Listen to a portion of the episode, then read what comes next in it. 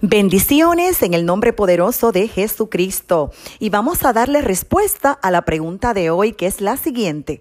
Cambiaron al pastor de mi iglesia. ¿Me puedo ir a donde le envíen? Sabes que en cualquier momento puedes comunicarte con esta tu servidora, apóstol Marlín Arroyo, llamándonos al 787-644-2544. Sí esto es posible si el pastor es enviado por Dios y la bendición de su cobertura espiritual para trabajar en otro lugar. Claro que es posible. Sigamos por lo menos los siguientes pasos que con mucho amor he preparado para usted.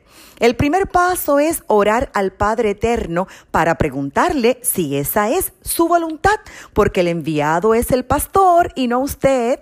Segundo, conversar con el pastor que han asignado a otro lugar, porque es importante conocer la asignación que lleva y preguntarle cómo usted puede serle útil. Recuerde que solo se pueden caminar juntos si se está de acuerdo. Cita la Biblia en Amós 3.3, andarán dos juntos si no estuvieran de acuerdo. Por ejemplo, si el pastor es enviado a otro país, la persona tiene que considerar todos los factores que involucran una mudanza y la adaptación a ese nuevo lugar. La persona no puede ser obstáculo, tiene que ser de bendición. Tercero, si usted es líder y tiene responsabilidades en la congregación actual, recuerde que usted hizo un serio compromiso y esto no se puede tomar a la ligera, no se puede salir de un lugar dejando un mal sabor, dudas y dolores en el corazón de la gente. Cuarto, hágalo todo con una conciencia limpia.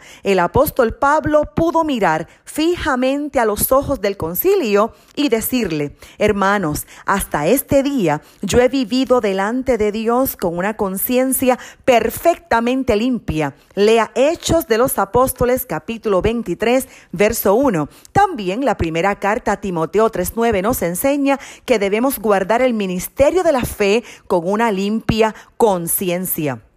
Quinto, cada decisión debe tomarse para agradar a Dios y para el beneficio de mucha gente. La primera carta a los Corintios capítulo 10 verso 33 cita, yo procuro agradar a Dios en todo, no buscando mi propio beneficio, sino el de muchos para que sean salvos. Y sexto, debemos seguir y obedecer a Dios más que a los hombres. Cita Hechos 5:29 que tenemos que obedecer a Dios antes que a los hombres. Y finalmente hágase todo con orden y para la gloria del Señor. Espero que estos seis consejitos que he preparado para ti te sean de muchísima bendición.